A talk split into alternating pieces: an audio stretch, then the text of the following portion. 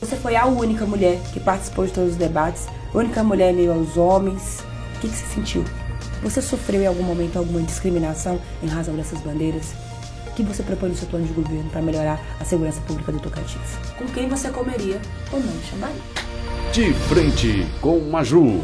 Advogada, feminista, negra, traz várias bandeiras sociais importantes aí na sua candidatura.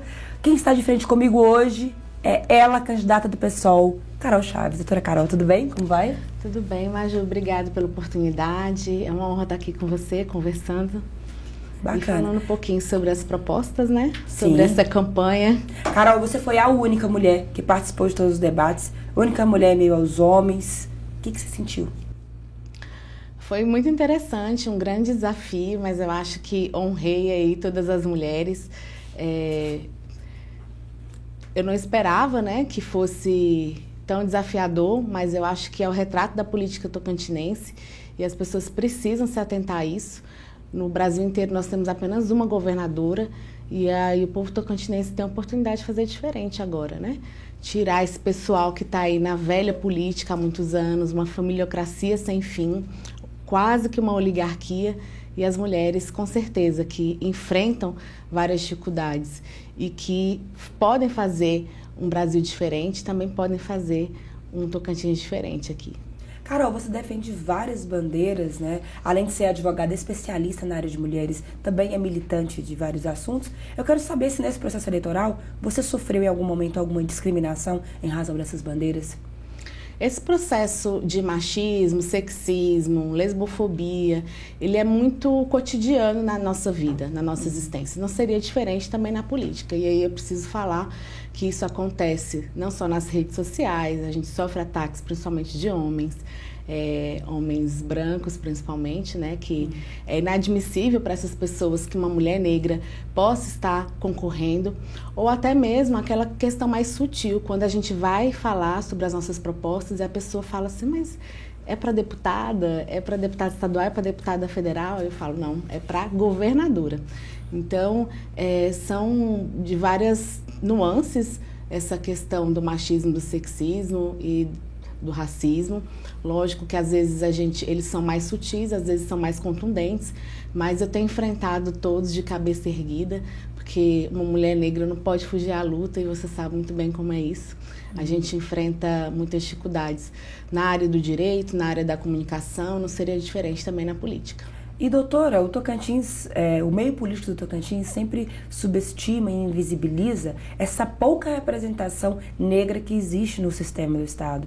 É, você se coloca como candidata negra, negra mulher na Assembleia, é, na Câmara Federal, a gente sequer tem, temos poucas pessoas, né? Então você você traz para o debate eleitoral também essa questão de um Estado, 74% da população negra, mas que quase não tem representantes negros, não é isso?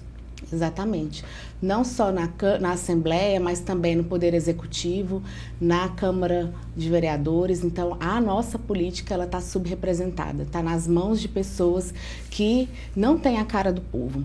E o que eu tenho falado sempre nos debates é que, para além de ser uma mulher LGBT negra, eu tenho origens periféricas. Então, não tenho sobrenome de políticos, a minha família é uma família de trabalhadores e essa é a cara do povo tocantinense.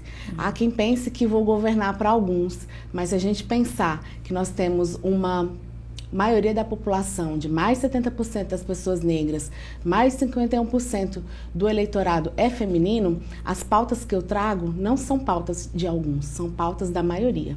A gente tem um grande contingente de população indígena, população quilombola, Sim. então as pautas que eu trago não são pautas minoritárias, são pautas pouco visibilizadas, mas que precisam de toda atenção aqui no Estado.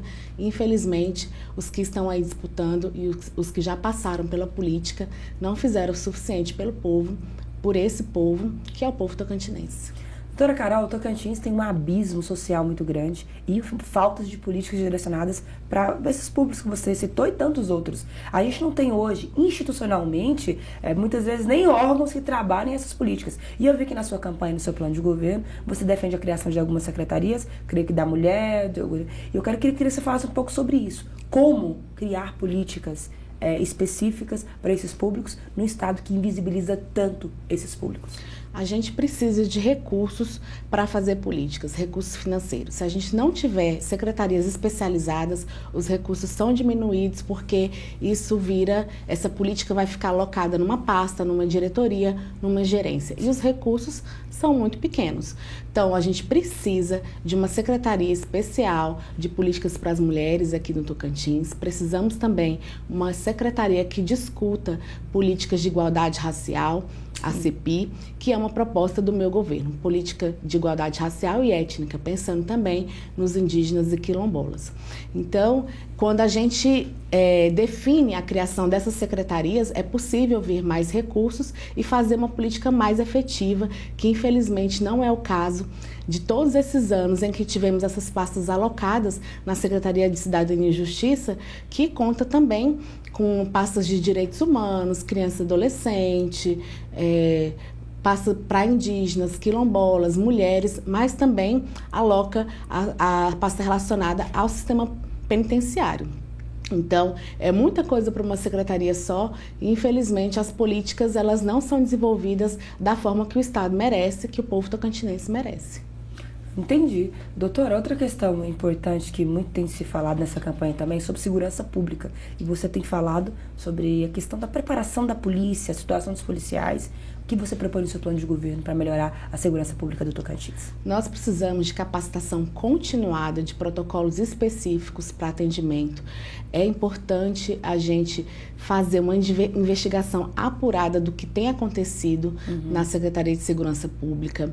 Nós temos um grupo de extermínio alocado e isso não está sendo investigado da forma devida, principalmente porque existem conluios que, que que envolve inclusive o antigo governador, ex-governador, e esse provavelmente porque é uma continuidade. A gente não pode é, desvincular a figura do Vanderlei Barbosa, o atual governador, com o Carlesse. Não podemos. Então, a gente tem uma continuidade do governo com os mesmos erros, com os mesmos secretários e precisando de uma investigação séria na segurança pública e também o fortalecimento da corregedoria daquela instância, o fortalecimento da, auditor, da ouvidoria. Uhum. Tudo isso é muito importante para que a gente tenha, de fato, uma segurança pública comprometida com as cidadãs e cidadãos é, falo também sobre a valorização da polícia científica, a polícia civil, delegacias.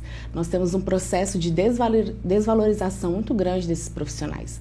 Profissionais que estão sofrendo adoecimento mental, que não são valorizados pela SSP e que precisam ser olhados. Se a gente quer uma segurança pública forte aqui no Tocantins, a gente precisa olhar com mais cuidado também para esses profissionais, fazer uma, uma formação continuada na, na escola é, de polícia, mas também mais recursos para que sejam direcionados para essa formação, para mais concurso público, para que esses profissionais realmente tenham compromisso com a população, como já o tem, mas a gente precisa reforçar. Entendi. Doutora, você como candidata do PSOL, na disputa presidencial apoia o ex-presidente Lula.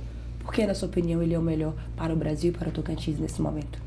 Nacionalmente, nós fizemos esse compromisso, nós não participamos da federação do, do, PT, né, junto com o PCdoB, mas é, temos o compromisso com o presidente Lula porque entendemos que apoiá-lo é a melhor forma para derrotar Bolsonaro e principalmente para que a gente derrote o bolsonarismo.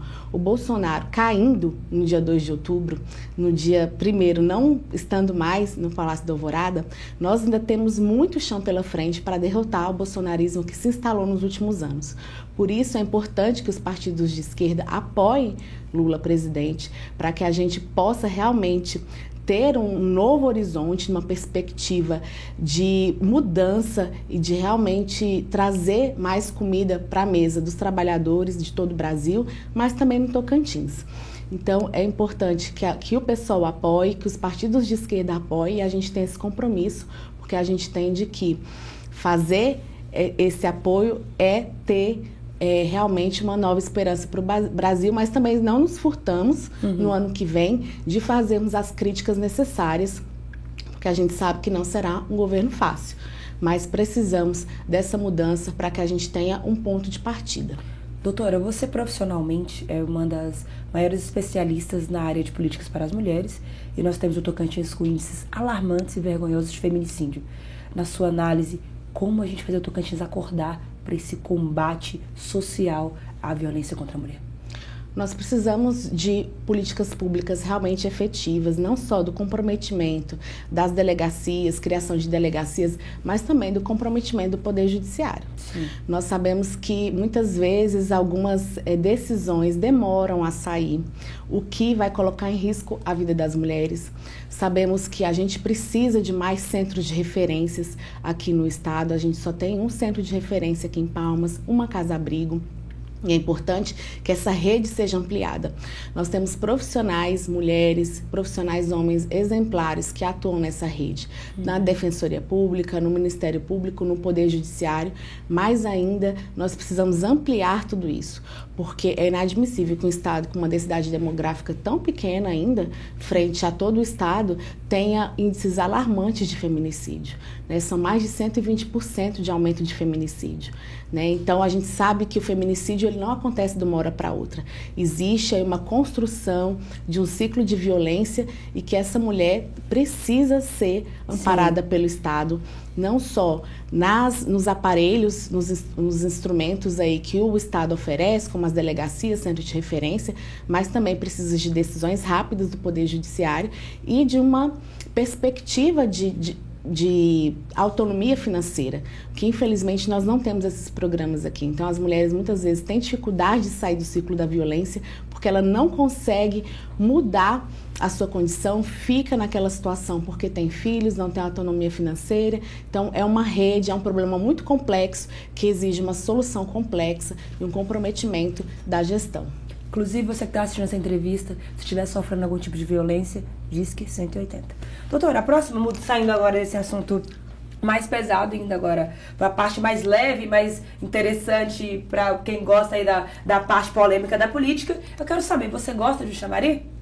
Gosto, tenho comido uns super interessantes. Só não fui no Festival de Paraíso porque estava no norte. Ah, pois porque é. Porque fiquei sabendo que você estava lá em Paraíso ah, e recomendou chambari arrasou, vários chambaris. Paraíso arrasou no chambari. E agora eu quero saber com quem você comeria ou não chambari. Vamos lá, Silvia Rocha, vamos lá. Para começar, seu, vamos, vamos, seu adversário, candidato do PL, Ronaldo Dimas, vai no chambari?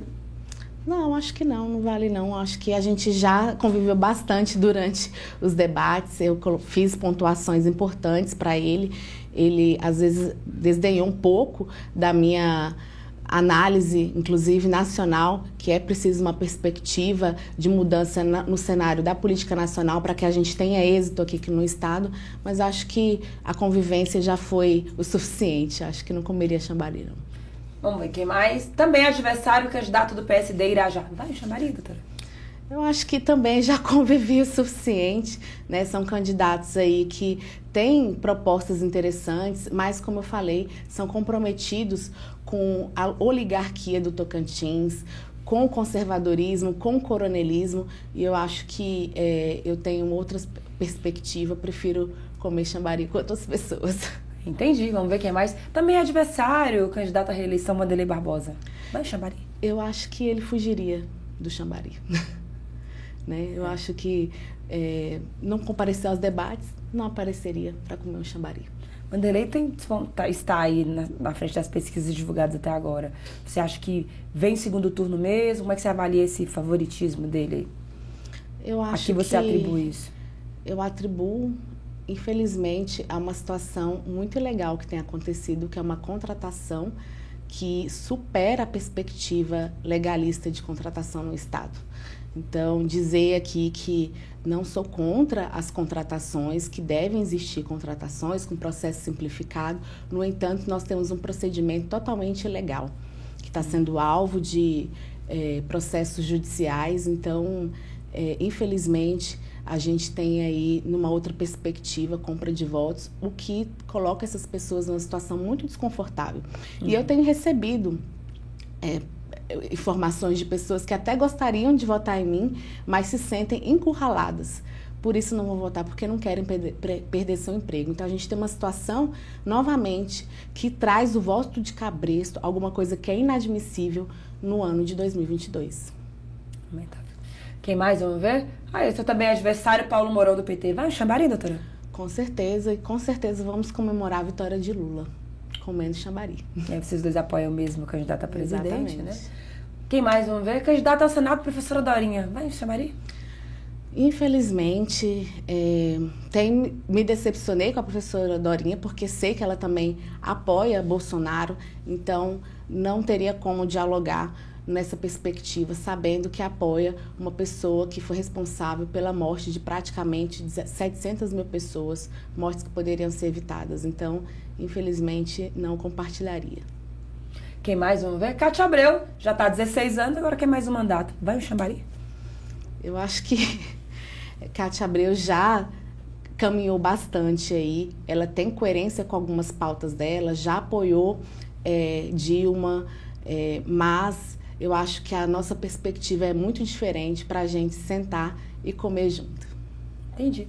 Quem mais? Vamos ver? Carlos Amassa, também candidato a Senado, ex-prefeito de Palmas. Vai, o Xambarizinho?